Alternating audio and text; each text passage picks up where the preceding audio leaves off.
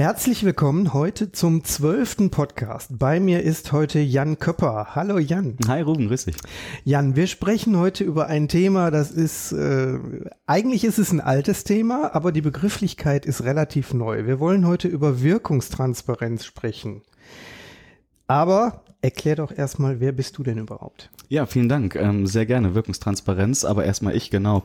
Äh, Jan Köpper, ich bin 32 Jahre alt, seit April 2018 hier in der GLS Bank tätig, darf die Stabstelle Wirkungstransparenz und Nachhaltigkeit leiten. Ähm, bin insgesamt dem Thema Nachhaltigkeit schon seit zehn Jahren verbunden äh, habe angefangen in Maastricht European Studies zu studieren, war dann in Brüssel bei CSR Europe äh, zwei Jahre, danach sieben Jahre in Hannover bei der IMUG Beratungsgesellschaft für sozialökologische Innovation äh, im Nachhaltigkeitsrating-Bereich und bin dann hierher gewechselt. Ähm, ich habe zwei Kinder, zwei Töchter, äh, sind sieben und zehn Jahre alt, die wohnen in Hannover, deswegen pendel ich auch immer am Wochenende hin und her.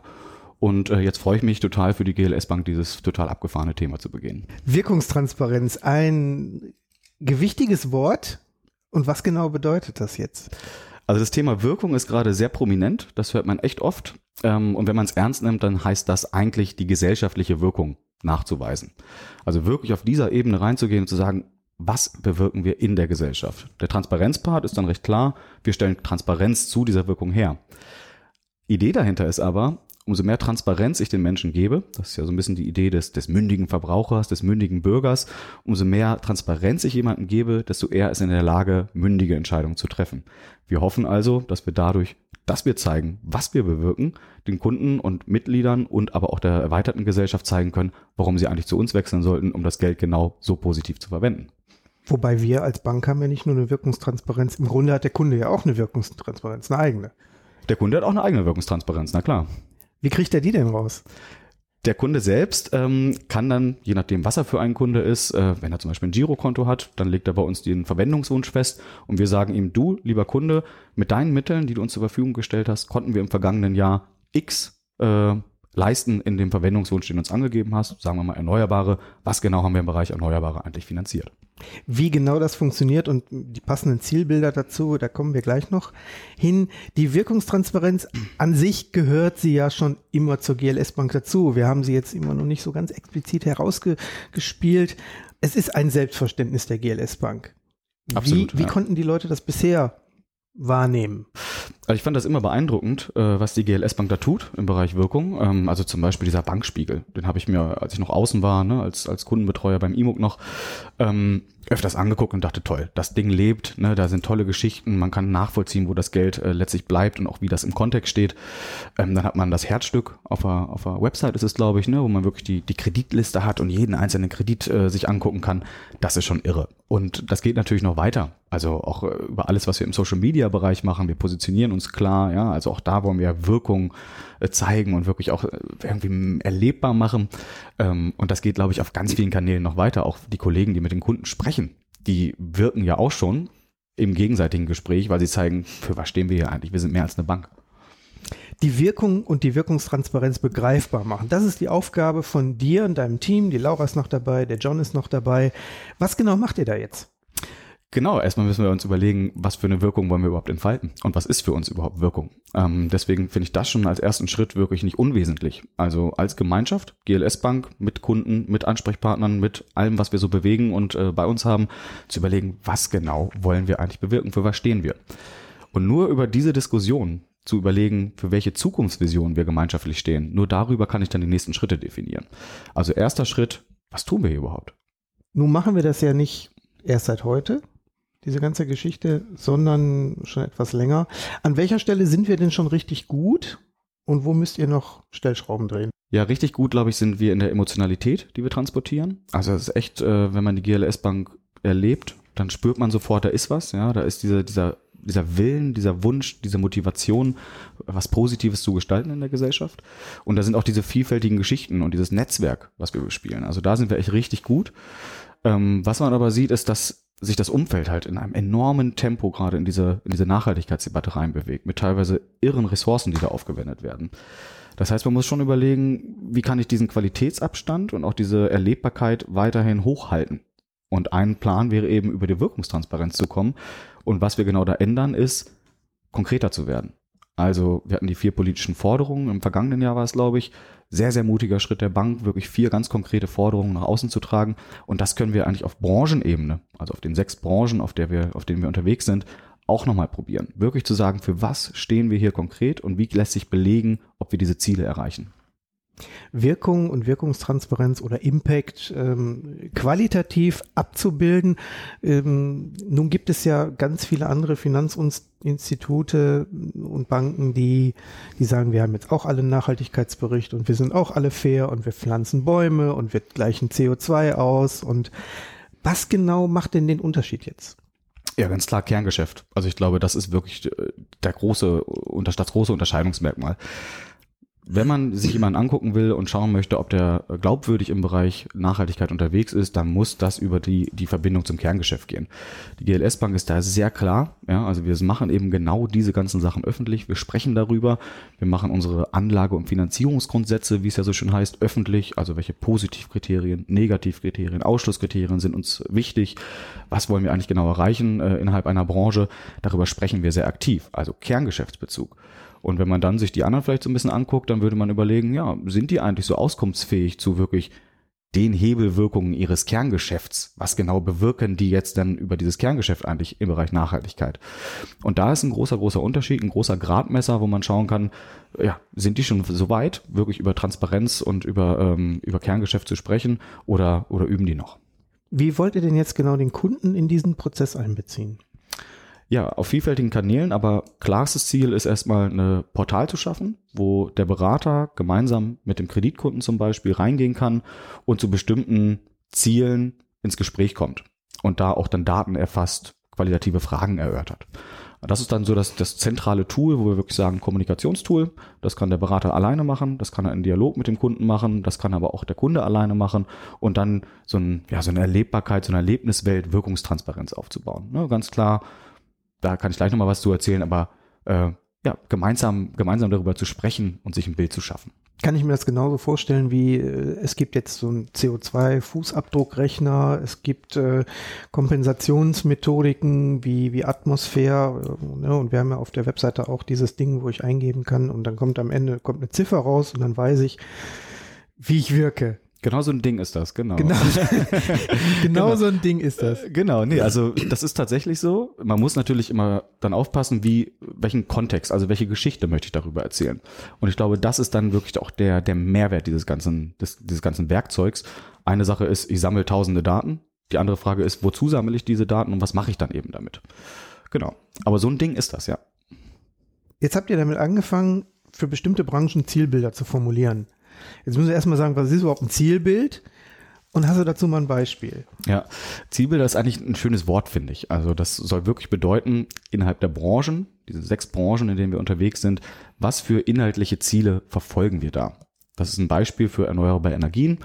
Wir stehen im Bereich der erneuerbaren Energien natürlich für die Energiewende, aber die Energiewende hat bestimmte Qualitätsmerkmale, um erfolgreich zu sein. Und die definieren wir über Zielbilder. Also welche Qualitätsmerkmale glauben wir sind für eine erfolgreiche Energiewende wichtig? Das könnte sowas sein wie einerseits der Ausbau der erneuerbaren Energien, relativ einfach. Wir glauben aber auch, dass das Ganze bürgernah erfolgen muss, dass wir die Dezentralität wahren sollen, also dezentrale erneuerbare Energienanlagen. Dann gibt es den Begriff der Akteursvielfalt, also viele Akteure nehmen teil an dieser Energiewende und natürlich wollen wir auch probieren, dabei effizient und innovativ vorzugehen. Das wären jetzt also fünf Zielbilder, die für uns Qualitätsmerkmale einer erfolgreichen Energiewende darstellen. Und warum sind solche Zielbilder wichtig für eure und für unsere Arbeit? Ja, weil sie eine Geschichte erzählen und sie machen das Ganze konkreter. Ähm, also ich glaube, es ist ein leichtes zu sagen, wir stehen für Klimaschutz und wir stehen vielleicht für den Ausbau erneuerbarer Energien, aber es hat doch eine ganz andere Geschichte und eine ganz andere Aussagekraft, wenn wir sagen, wir wollen, dass das bürgernah erfolgt zum Beispiel. Weil wir dann wirklich dafür werben, Bürger einzubinden. Sei es in der Kapitalstruktur, also in der Beteiligung an erneuerbaren Energienanlagen, in der Entscheidungsfindung vielleicht sogar. Also wenn bei mir auf einmal auf dem, auf dem Hof ein großes Windrad steht, vielleicht wäre es schön, wenn ich vorher mal gefragt wurde. Also das ist für uns wichtig, um einfach zu sagen, wir stehen für eine bestimmte Energiewende oder wir stehen auch in anderen Branchen für eine bestimmte Art des Vorgehens. Ja, und das sind einfach Werte, die dadurch transportiert werden. Und durch diese Werte und diese Zielbilder können wir Geschichten erzählen und können versuchen, als Gemeinschaft zu definieren, wofür stehen wir eigentlich? Können wir uns als Gemeinschaft darauf einigen und wie können wir da noch besser drin werden?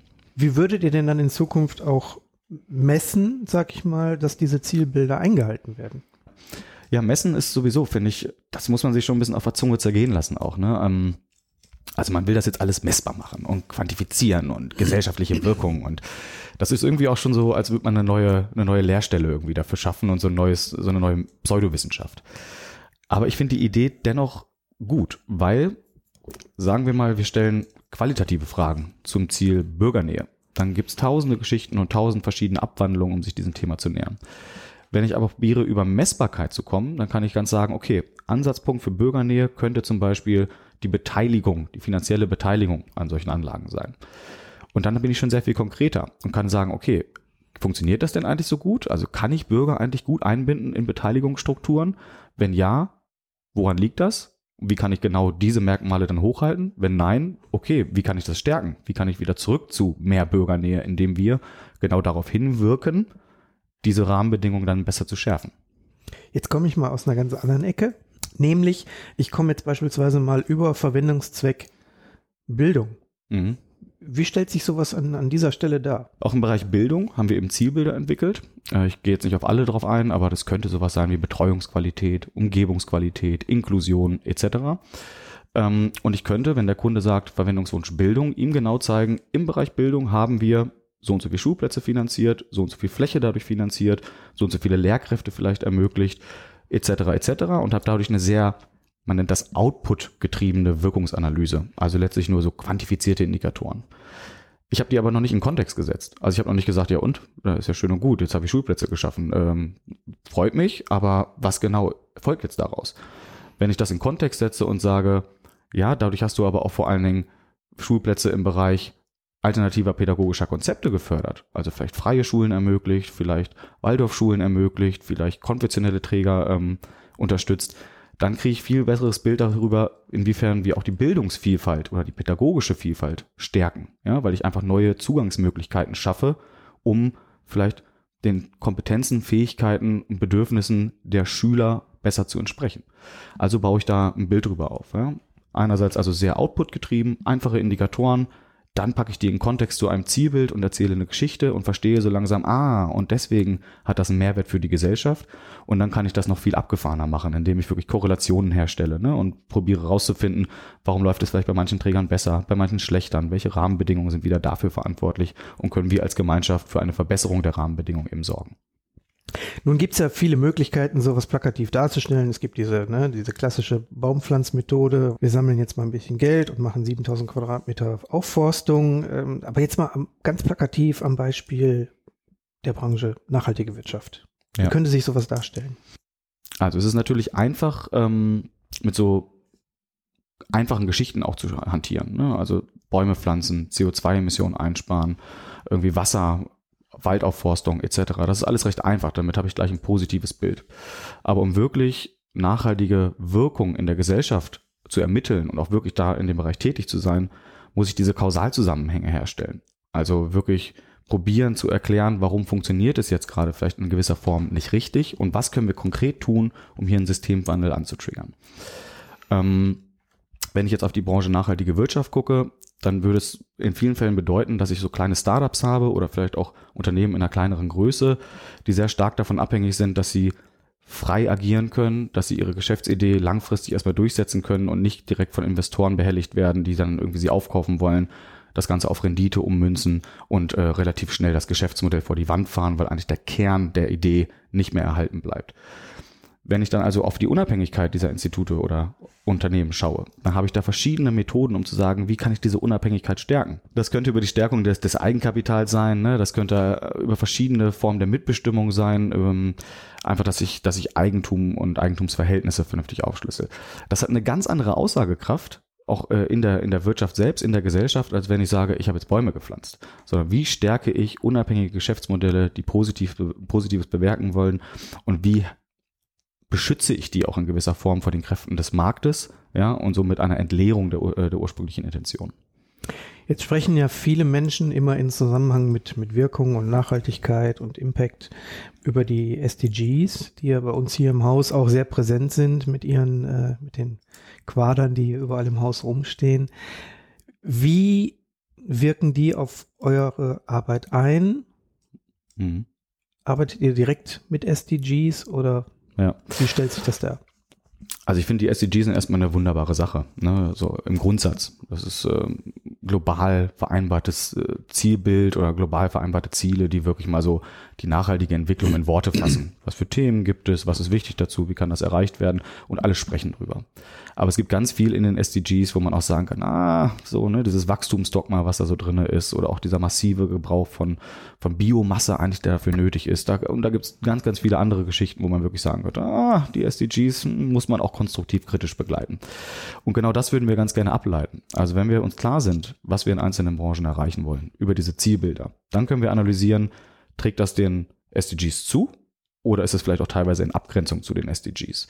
Und das ist mir wichtig. Also die SDGs natürlich äh, nicht zu verspotten, aber auch eben nicht zu glorifizieren, sondern genau zu schauen, wo wirken wir darauf ein und wo haben wir aber auch eine andere Vorstellung, wie diese Umsetzung erfolgen soll. Und das werden wir im nächsten Schritt auch noch diskutieren. Ne? Also erstmal Klarheit zu den Zielbildern zu schaffen, Klarheit zu den Indikatoren, die man dafür nutzen kann. Und dann kann man immer Ebenen weiter hochgehen, wie die deutsche Nachhaltigkeitsstrategie dazu steht, wie die SDGs dazu stehen, etc. Würdest du sagen, die nachhaltige Entwicklung ist, das war ja bisher immer so ein, so ein idealistisches Ding. Und ähm, warum ist es wichtig, dass auch, ich sag mal, Otto-Normalverbraucher oder, oder Banker oder einfach alle Leute sich tatsächlich auch damit äh, befassen und sich darum kümmern? Mhm. Ja, ohne diese äh, wunderbare Vorarbeit der Idealisten äh, vor vielen, vielen Jahren und die es auch immer noch gibt, ähm, wären wir, glaube ich, nicht an dem Punkt, wo wir jetzt sind. Ähm, was sich zeigt, ist, dass unglaublich viele überzeugte Menschen mit einer unglaublichen, ja, mit einem unglaublichen Drive, ne? Also die haben richtig Lust auf dieses Thema, das Thema nach vorne gestellt haben. Und äh, dadurch auch der Wissensschatz dazu extrem gestiegen ist. Mittlerweile gibt es Zahlen zu äh, ganz verrückten Folgekosten von zum Beispiel Klimawandel. Ne? Das kann man alles viel besser begreifen, viel besser verstehen. Und gerade das Beispiel Klimawandel ist vielleicht ganz schön, weil wir das letzten, letzten Sommer erst ähm, erlebt haben. Es kam zu Ernteausfällen, es kam teilweise zu Problemen in der Binnenschifffahrt, äh, weil, weil Flussbetten ausgetrocknet sind. Und so wird das nahbarer. Und es wird auch nahbarer, warum sich Zahlenmenschen damit auseinandersetzen sollten, weil eben nahbar auch volkswirtschaftliche Kosten entstehen.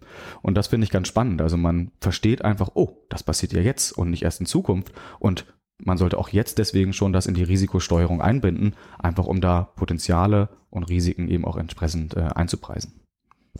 Jetzt hast du gesagt, ihr werdet auch sehr viele Daten sammeln. Wenn ich jetzt mal äh, überlege, dann kommen die Daten alle in so eine, so eine schwarze Kiste und dann wird geschüttelt oder gerührt, je nach Mhm. Vorliebe. Mhm. Ähm, wie wird denn der, der Kunde am Ende praktisch sehen können, wie sein Geld wirkt?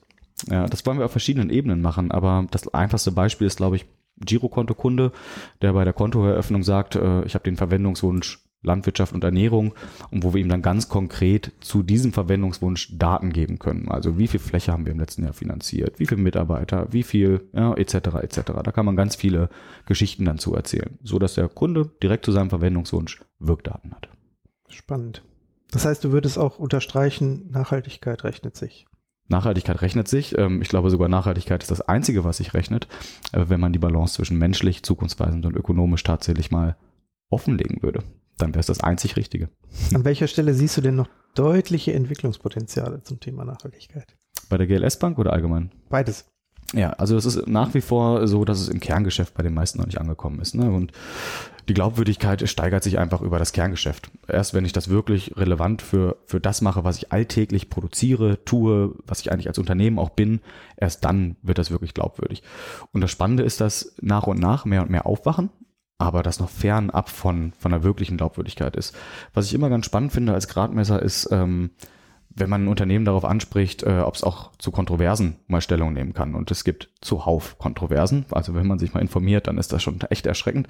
Und ist dieses Unternehmen dann eigentlich auskunftsfähig zu Kontroversen? Kann es erklären, warum es dazu kam, äh, was sie als, als Ableitung getroffen haben, ja, und äh, wie sie jetzt in Zukunft mit vergleichbaren Fällen umgehen wollen? Also Kontroversen und vor allen Dingen mit Bezug zu Kerngeschäft, da ist noch massives Verbesserungspotenzial da. Jetzt mal ein ganz praktisches Beispiel aus deiner Arbeit heraus. Ich sag mal, ich gehe durch die Stadt, schaue mir die Finanzwelt an und alle versprechen mir Nachhaltigkeit. So ein, zwei kleine Tipps, wo du sagst, ähm, mit diesen Fragen kann ich mich schon mal so ein bisschen orientieren. Ist mein Gegenüber, sind die jetzt tatsächlich nachhaltig unterwegs oder ist das alles nur Greenwashing? Ja. also ich will den Beratern kein Unrecht tun, aber ich glaube, die Berater kann man schnell mal fragen, ob die eigentlich wissen, bei einer Versicherung zum Beispiel, wie das Anlagevermögen eigentlich veranlagt ist. Ja, und wenn sie dann nicht um die Ecke kommen können mit einem klaren, mit einer klaren Aussage, ist das schon mal das Erste, dass Nachhaltigkeit definitiv noch nicht im Kerngeschäft angekommen ist. Das andere wäre tatsächlich sowas wie mal zu fragen, macht ihr eigentlich alles? Also seid ihr in Rüstung aktiv? Geht ihr auch in Kohlekraft? Und wie ist das mit Atom? Und wenn da keine klare Aussage zu getroffen werden kann, dann weiß man auch da, okay, es gibt anscheinend keine klaren Grundsätze, was getan wird und was nicht getan wird, geschweige denn, warum etwas getan oder nicht getan wird. Ein viel wichtigerer Teil, also das ist natürlich spannend, Transparenz zum Kerngeschäft, auch wirklich Aussagekraft zu, was wird gemacht, warum wird was gemacht und, und wie wird es gemacht, ist für mich auch immer noch die Frage, können die Banken eigentlich erklären, für was für eine Zukunftsvision die tatsächlich stehen. Also ein weiter wie bisher oder sehen die auch da tatsächlich den Bedarf einer, man nennt es ja so schön, Transformation. Also dass es wirklich einen Wandel geben muss in eigentlich dem gesamten Finanzmarkt, aber eigentlich auch gesamtgesellschaftlich in der gesamten Wirtschaft und auch in der Art und Weise, wie wir Geld verstehen. Und ähm, wenn man da wirklich mal fragen kann und dann nichts kommt, sondern ein, eigentlich nur ein weiter so kommt, dann kann man sich, glaube ich, auch ein klares Bild davon zeichnen, ob das jetzt wirklich im, im Kerngeschäft und im allgemeinen Verständnis angekommen ist oder eben nur ein kosmetischer Akt ist.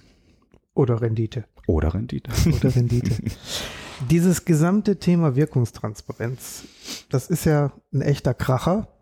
Ihr seid da richtig ordentlich zugange, ihr drei im Moment. Ihr dreht gerade das ganze Haus von oben nach unten, von links nach rechts. Ich bin sehr gespannt, wenn die Blackbox dann am Ende fertig ist. Ich Habt ihr schon so eine ungefähre Vorstellung, wann das sein soll?